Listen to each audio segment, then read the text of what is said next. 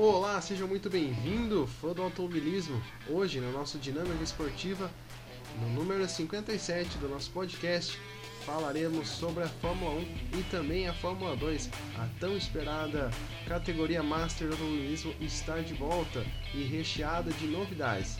Primeiro, a gente vai comentar o novo formato da Fórmula 2, que agora abrange três corridas no final de semana. Nenhum brasileiro foi bem, mas os pilotos da academia da Red Bull foram fenomenais. Eu sou Luiz Andretti e ao meu lado está Thales Cristiano. Olá pessoal, olá amigos que acompanham aqui a gente no Dinâmica Cast. Mais uma temporada se inicia, é, Fórmula 2, Fórmula 1, Fórmula 3 daqui a umas semanas. Vamos começar falando da última categoria de acesso antes da Fórmula 1, que começou antes da Fórmula 1, com um formato diferente. Vão ser oito finais de semana ao longo da temporada, com três corridas em cada final de semana é, começando primeira vez agora no circuito do Bahrein. É, tivemos duas corridas de sprint no sábado e a corrida principal no domingo de manhã. É, como você bem destacou, os pilotos da academia da Red Bull foram muito bem. Destaque para o Liam Lawson, piloto da Nova Zelândia, e para o Gerhan Daruvala, piloto indiano. É, ambos foram muito bem ao longo do final de semana. O Lawson venceu a primeira corrida na segunda corrida acabou levando um toque do Felipe Drogovic, que acabou causando seu abandono na prova. E na terceira corrida ele fez outro pódio, né? Se não fosse o Drogovic, que acabou sendo punido pelo acidente, ele teria feito pódio nas três corridas, né? E outro destaque também foi o chinês Guan Yu Zhou. Ele que é companheiro de equipe do Felipe Drogovic. O pessoal brasileiro, principalmente, com muita expectativa em cima do Drogovic, né? Após uma temporada excepcional que ele fez temporada passada na MP Motorsport.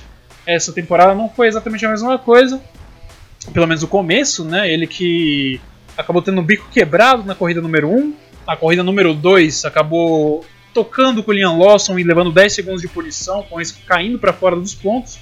E na corrida 3 ele que estava andando lá na brigando pelo pódio, foi punido por causa de infringimento do sobre o safety car e acabou caindo para a nona posição. Né? Ele fez apenas dois pontos em três corridas, um resultado que ele não esperava, não foi bem para ele.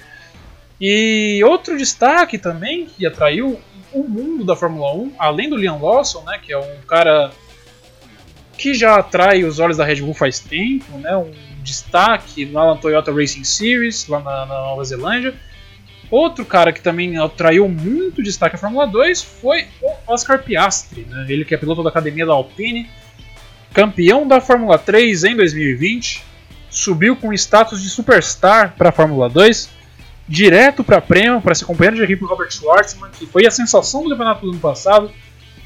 E o Piastri foi quinto lugar na primeira corrida, venceu a segunda com uma ultrapassagem na última volta pela liderança em cima do Guanyu da maneira mais linda possível. E na terceira corrida brigava pela terceira posição, brigava ali na frente com o Richard Verschoor, com o Liam Lawson, e acabou se envolvendo num acidente, faltando três voltas para o final e abandonando a prova. É, ele certamente vai ser um candidato a título, né? É, muitos especulam Liam Lawson, é, Yuri Vips, talvez, que foi um cara que teve lampejos no final de semana, mas a punição dele ser desclassificado no quali acabou prejudicando muito ele. O Felipe Drogovic corre por fora, né? Muitos ainda estão colocando o chinês, companheiro de equipe dele, mais candidato a título do que o próprio brasileiro. E a gente espera que o Drogovic consiga se reerguer, né? Ele que. Ele que não teve o melhor dos começos, lembrando que ano passado, com a MP Motorsport, que não é o melhor dos carros, ele venceu a segunda corrida, né? Ano passado era um formato diferente. Era duas corridas por final de semana, né? A gente tinha uma corrida de sprint no sábado e a corrida, a corrida principal no sábado e a corrida de sprint no domingo. Esse ano são três corridas em oito finais de semana, totalizando assim 24 corridas ao longo da temporada. E a gente espera que a continuidade do campeonato é, seja melhor para os brasileiros, né? Lembrando que a gente tem o Guilherme Samaia, esse ano guiando pela Charrus, ele que é companheiro de equipe do, do David Beckman, se não me falha a memória. E o, o outro brasileiro, o Gianluca Petekoff, foi campeão da Fórmula 3, a Fórmula 4 regional, ano passado saiu da academia da Ferrari e pulou direto para a Fórmula 2. Ele tem apenas 18 anos de idade, piloto da Campus Racing. A gente sabe que a Campos não tem o melhor dos equipamentos na Fórmula 2, ele deu lampejos, chegou, em, chegou na nona posição na segunda corrida de sprint, com 8.1 ele continua zerado na temporada. A gente espera que os brasileiros consigam melhorar ao longo do campeonato. A próxima corrida acontece apenas no dia 21 de maio, lá no Principado de Mônaco. É, vale ressaltar que Felipe Drogovic agora está numa equipe boa, né? bem dizer, a Unai Virtuosi é uma equipe competitiva, tanto que ganhou a terceira corrida né, com o Zou. É, o nome dele é muito difícil de explicar, é, não vou entrar em detalhes, mas é, teve, teve muito azar é, não mostrou que é aquele garoto do ano passado, mas a gente entende. No final de semana desastrou, todo mundo tem. Todo piloto às vezes não encaixa volta, não encaixa corrida e se envolveu em acidentes, é, punição, marcou apenas poucos pontos, né, dois, três pontos, muito longe dos outros concorrentes que fizeram pódio, né, como o Lawson e o próprio companheiro de equipe. É uma pena, vai ter que remar bastante e talvez se continuar assim de novo, a luta pelo título vai já estar meio que encerrada para ele. Um piloto que tem que mostrar muito talento nesse seu segundo ano na equipe de ponta para mostrar pelo que veio, né? E é isso, a gente torce pro, pro Drogovic desde o ano passado, piloto que venceu três corridas mais do que o campeão, né? Ou foram três também do Mick Schumacher, numa equipe totalmente defasada, né? E mostrou ser um menino muito talentoso. A gente espera que ele vai fazer uma boa prova, uma, boas provas. É, quem sabe ganha aí no, em Mônaco, né? Uma corrida, a principal corrida já alavanca muito a carreira do piloto, né?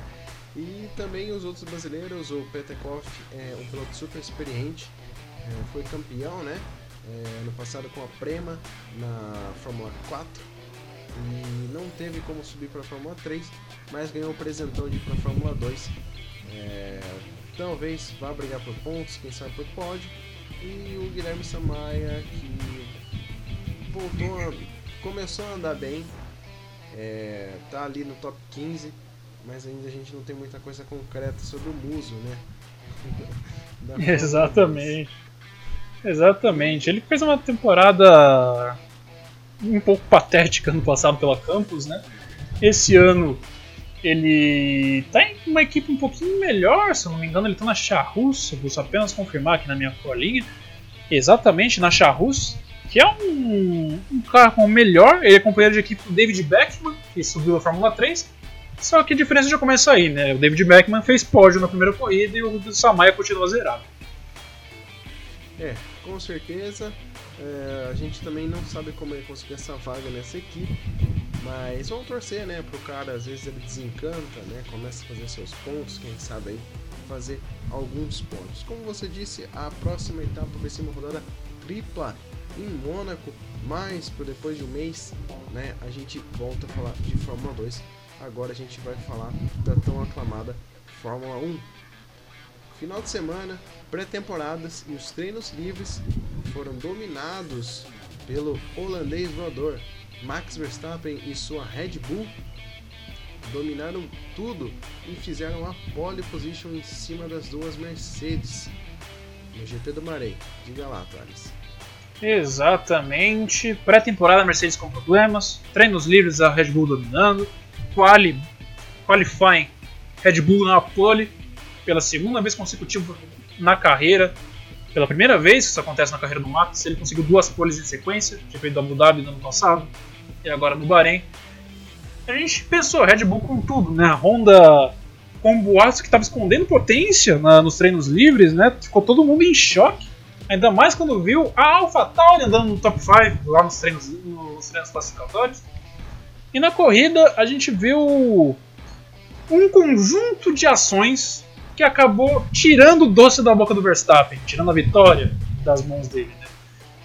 Esses conjuntos foram erro de estratégia da Red Bull, erro de esclarecer o que pode e o que não pode por parte da direção de prova, que foi crucial. É, querendo ou não, uns falam que não, mas eu afirmo aqui que foi crucial isso no resultado da corrida. E também a excelente atuação do, do Lewis Hamilton, né? O cara que em situações adversas, ele com o conjunto da Mercedes, que é bastante enxuto, você não vê a Mercedes cometer esse tipo de erro, tanto estratégico quanto na operação. Ah, mas tudo bem, o, erraram o peixe no Bottas, fizeram um peixe de 11 segundos na parada do Bottas. Mas o Bottas não ia ganhar. Exatamente. E o Hamilton ele foi capaz de entregar, né? E pela segunda vez a gente pode dizer que a Mercedes dá um nó tático na Red Bull, né? Para quem lembra, a outra vez que isso aconteceu foi no GP da Hungria de 2019, né? Que o Max fez a pole naquela ocasião, tinha um carro mais rápido naquela ocasião, foi para uma estratégia de uma parada só, a Mercedes apostou tudo numa uma estratégia de duas paradas diferentes do, do, do que a Red Bull estava fazendo com o Max, e alcançou ele nas voltas finais e ganhou a corrida. Nessa vez foi meio que diferente. O Max largou de médio, parou a primeira vez para pôr mais um jogo de médio, depois parou para pôr um set de duro no final, enquanto o Hamilton fez médio, duro e duro. E o Max tinha tudo para alcançar o Hamilton no final. Né? Ele que não tinha o melhor composto, por assim dizer, não tinha final da corrida, mas ainda assim era capaz de tirar um segundo por volta do piloto da Mercedes. Porém, entra agora o fator dos limites de pista, né? O Hamilton, ao longo da corrida, queimou 29 vezes uh, os, limites da, os, limites da curva 4. A Red Bull começou a mandar que o Max fizesse a mesma coisa. Quando ele começou, aí a direção de prova não quis mais que ninguém fizesse, mas aí o Hamilton já tinha uma excelente vantagem. Lembrando que a corrida foi decidida por apenas 0,7 7 décimos de segundo. Ou seja, isso ao longo da prova fez muita diferença. É, se o Hamilton tivesse cortado, o Max teria alcançado ele antes, quem sabe ter tido mais de uma oportunidade de tentar ultrapassar.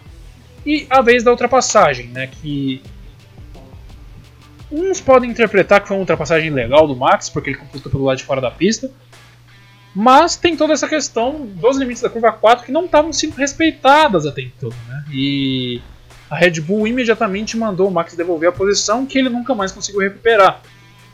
Eu acho também que, como chefão, como o cara que toma as decisões na Red Bull, eu não mandaria o Max devolver a posição, deixaria ele tentar abrir o máximo que pudesse na frente, faltavam 3 voltas.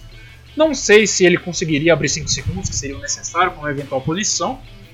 Porém, é, era muito discutível após a corrida. A gente poderia ter um debate calora, calora, acalorado entre os membros da equipe Red Bull com os comissários da FIA sobre o que pode e o que não pode, que em momento nenhum ficou, ficou claro no final de semana o que podia o que não podia. E isso sim eu acho que deveria ter sido feito. Né? É semelhante também ao que aconteceu no GP do Canadá de 2019, com aquela, aquela polêmica gigantesca entre Vettel e Hamilton. O Vettel acabou escapando da pista, voltou e puniram ele por um, por um motivo totalmente sem sentido, que não foi por sair da pista e ganhar vantagem. É, falaram que ele voltou para a pista em condições seguras, uma coisa assim. Foi um motivo muito confuso, assim como ficou confuso esse final de semana os limites de pista na curva 4. E nesse caso as equipes têm que fazer o seu papel, fazer puxar o máximo é, para tentar extrair o melhor resultado.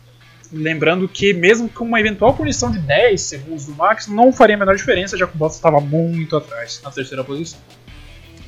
É, foi uma disputa aí muito polêmica, né? A gente sabe que às vezes, na Fórmula, às vezes não, a maioria das vezes, é, o track limits ele é muito respeitado, né? A gente, eles seguem a risca isso. Uh, Porém, realmente veio a ocasionar a última batalha, né, por posição pela vitória, que aconteceu essa é, coisa polêmica. Se o Max tivesse passado ele por algum lugar, numa reta, e o Hamilton recuperasse, coisa que nem ia acontecer, lógico, mas se ele recuperasse e ganhasse a corrida, ninguém nem ia saber que ele cortou 29 vezes ali o track limits. Porém, faltou ali é, uma malandragem né, da, da Red Bull de tentar ficar à frente e tudo mais. Uh, porém, Max devolveu posição, ficou em segundo lugar, corrida maiúscula do Max e também do Lewis Hamilton. Porque se você falar que o Lewis não é um cara bom, a gente vai estar tá colocando o Lewis como um Bottas da vida que nem apareceu na corrida. Ele fez o que tinha que fazer porque estava com uma Mercedes, né? É, e por aí vai. Foi uma bela prova, é, muitas ultrapassagens. É, a gente viu duas equipes novas Alpine e Aston Martin, não andando tão bem quanto aparentava. Uh, pegou os espólios ali. Na verdade, é a equipe Renault Alpine, porém, equipes que têm o menor rake, que é aquela altura de traseira, é, dizem que ela está sofrendo com esse novo regulamento. Ou seja, a Red Bull e a AlphaTauri, que tem aquela traseira mais elevada, como você dá para perceber, tem muito mais chance de ser um bom desempenho com essas novas regras de assoalho. Então a gente viu ali o Fernando Alonso andando toda a sua parte, a maior parte da sua corrida até ter um problema nos freios ali no top 10, largou em oitavo, ali ultrapassou o sétimo, foi sétimo, depois foi caindo, natural de acontecer com um carro que é o dele. E depois a gente teve também Vettel que se envolveu com o Ocon e por aí vai. Mas também muito legal de ver a McLaren sólida, é, muito bem estruturada, Norris P4, Daniel Ricardo P6, não decepcionou ninguém. Está é, muito bem a, a, a McLaren, motor Mercedes, o carro está bem acertadinho. Estão é, aí para ser o terceiro mais uma vez. Não vejo que a Ferrari vá fazer frente à McLaren esse ano. Então aí a gente pode ter Mercedes, Red Bull e McLaren como as três melhores equipes. Exatamente, e eu vou até um pouco além, eu diria que a gente, pela primeira vez em muitos anos, acho que desde o início do regulamento híbrido, a gente vai ter uma batalha pelo título de construtores. É, a gente desde 2014 não vê isso acontecer, né? E esse ano eu acho que é muito provável se o Pérez conseguir entregar seus resultados semelhantes ao do Max Verstappen, ele se sair melhor que o Bottas, consequentemente. E eventualmente, quem sabe o Verstappen, mesmo que não consiga ganhar do Hamilton, mas fique ali, a Red Bull tem uma chance séria de conseguir desafiar a Mercedes pelo título de construtores, né? A gente lembrando que o, o Pérez, é, por causa de um erro da equipe, acabou ficando fora do Q3. É, na largada, ele na volta de apresentação o carro morreu, apagou totalmente. E com isso ele conseguiu resetar o sistema, conseguiu voltar aos boxes e com isso teve que largar da última posição do pit. É, e mesmo com tudo isso, andando no meio do tráfego, ele conseguiu chegar até na quinta posição. Foi eleito piloto, o piloto do dia e foi muito bastante interessante de ver o que o Pérez foi capaz de fazer. Né? Ele conseguiu alcançar o Leclerc nas voltas finais. A Ferrari que está um pouquinho melhor do que estava no passado, mas a verdade é que ainda não, ainda não tem resultados satisfatórios. Né? A gente que a Ferrari talvez não tenha evoluído. Quem talvez regrediu eh, em quesito de desempenho foi justamente a Alpine e a Aston Martin. Né? A corrida desse domingo a gente foi muito clara para fazer a gente ver o quanto essas duas, duas equipes estão tendo dificuldade. A Alpine é, mostrou um pace de corrida melhor da, da corrida, mas na segunda metade, ou na, na segunda metade dos extintos, com os pneus mais desgastados, ele acabavam perdendo rendimento e virando presa fácil para todos os outros. A Aston Martin, a gente viu mais ou menos o oposto. É, com pneus novos, eles não tinham um bom rendimento, mas na segunda metade do stint, os pilotos estavam sendo capazes de brigar e batalhar por posições. Como a gente viu na batalha do Vettel, do Alonso e do Sainz em dado ponto da corrida, o Vettel com pneus extremamente desgastados foi capaz de fazer frente mesmo assim. Até depois se envolvendo no acidente com o Ocon, como você destacou. E o Stroll, é, a gente que acompanha a Fórmula 1, a gente tem um pouquinho de preconceito com ele, né, por ser piloto pagante e tudo mais, mas uma coisa tem que ser dita que ele está evoluindo. E fez uma corrida excelente, né? Conseguiu o primeiro ponto da Aston Martin da temporada, com o décimo lugar. Perdeu a posição para o Tsunoda na última volta, né? É, é uma batalha que foi bastante interessante ali.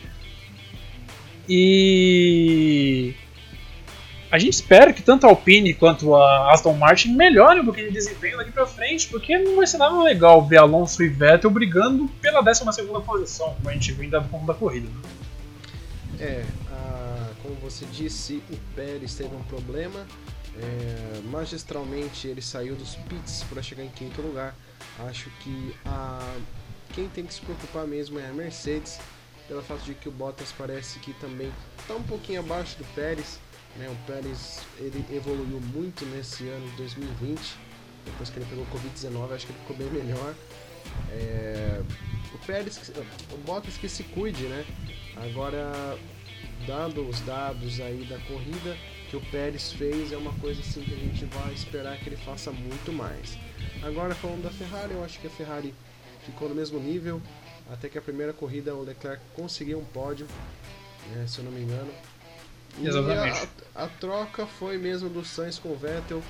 É, eu acho que isso que fez a diferença. O Leclerc fez o que deveria ter feito e o Sainz também fez o que deveria ter feito e ficou aí no top 10.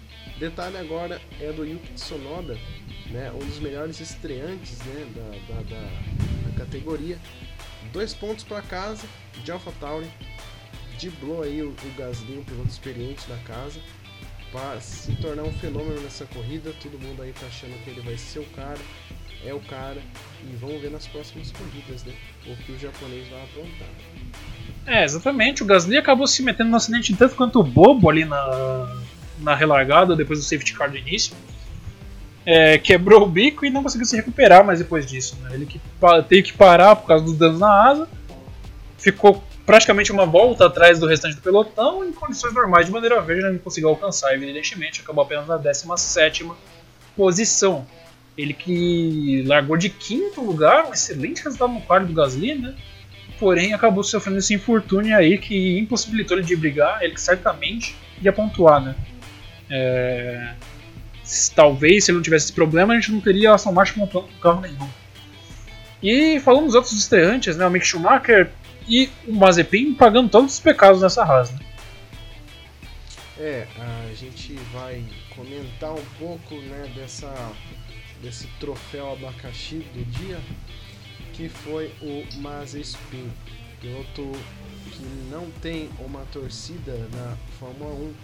É um piloto muito. não tem carisma, né? Como diz aí muita gente do, do paddock, diz que ele não é um piloto carismático demorou 28 segundos para ele abandonar a corrida desde a largada. Né? Ele rodou em todas as sessões do final de semana, nos treinos livres, nas qualificações e na corrida, que não durou nem um quarto da volta. É, a gente não precisa dizer mais nada, não é um cara que a gente vai comentar muito aqui.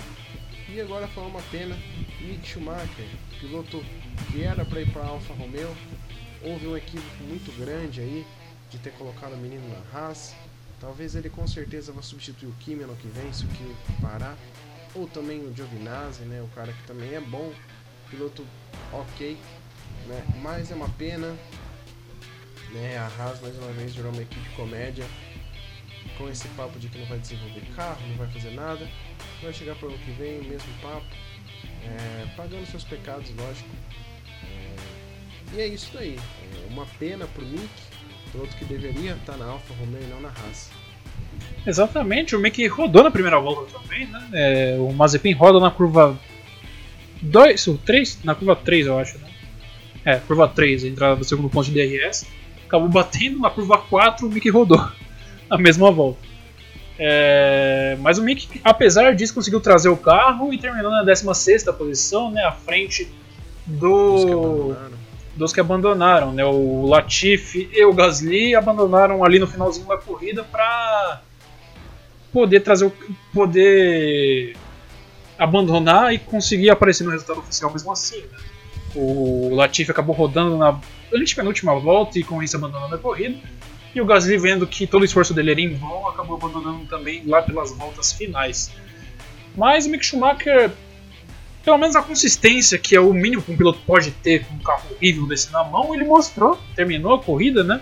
Em uma corrida que seja um pandemônio, que vários acidentes aconteçam, possa estar tá chovendo, eventualmente a gente pode ter uma, uma corrida assim nessa temporada, ele tem que estar tá ali para capitalizar. Né? A gente lembrando que temporada passada o Latifi, logo na sua primeira corrida na Fórmula 1, quase pontuou desse jeito. Foi 11 lugar naquele GP da Áustria, onde nove abandonaram. Ele foi o último dos que terminaram a corrida, mas ficou a um abandono de pontuar logo na sua estreia, né? seria bastante icônico. Mas a gente. Isso, exatamente. Mas o Mick Schumacher provavelmente vai fazer essa temporada na Haas, sair de lá e deixar aquele navio afundar de uma vez por todas. Sim, com certeza.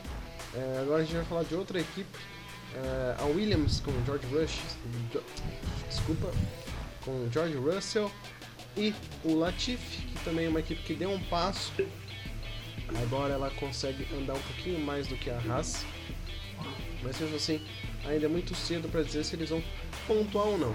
Talento do Russell a gente já sabe, é, foi uma corrida muito legal, um, classificação, um classificatório muito legal do Russell também.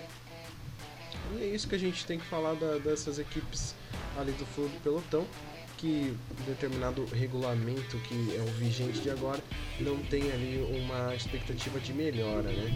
É apenas o Russell está cumpri, cumprindo o contrato para ver se vá abrir uma vaga no que vem na Mercedes caso o Hamilton aposente. Bom, acho que é... é... só apenas comentando, acho que provavelmente ele possa pintar no Mercedes mesmo independente da aposentadoria do Hamilton, né? Que se um desastre acontecer e a Mercedes tem mais trabalho que o necessário para ser campeão de construtores, o Bottas não vai ficar na equipe, certamente. E a única opção viável é o, Bot, é o Russell, né? Para fazer ali companheiro de equipe pro Hamilton, ainda mais levando em conta que ano que vem muda o regulamento, a Mercedes pode perder a dominância, porque todo fã de Fórmula 1 espera. E a Mercedes não vai querer brincar em serviço e perder vagas no Mundial de Construtores por causa da incompetência do Bottas.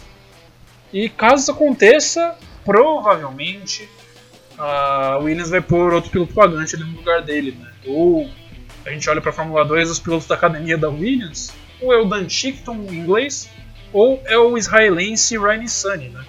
Óbvio que o Ryan Sunny tem mais patrocinador, mais mídia, justamente por ser israelense, né? Mas o Dan Chickton é o melhor piloto, né? Ele tá figurando sempre ali na frente nas corridas da Fórmula 2. Vamos ver o que acontece, né? Mas isso que é o panorama que a princípio vem se pintando. Exatamente. É, o que a gente tem a dizer é que a próxima corrida, o próximo final de semana vai ser em San Marino, Imola, Itália, né? O Canadá é totalmente moldado aí no Covid-19 por conta da pandemia. E vai ser uma corrida que, quem sabe, seja mais uma corrida legal. É, esse ano aqui, pelo visto, está tudo embolado.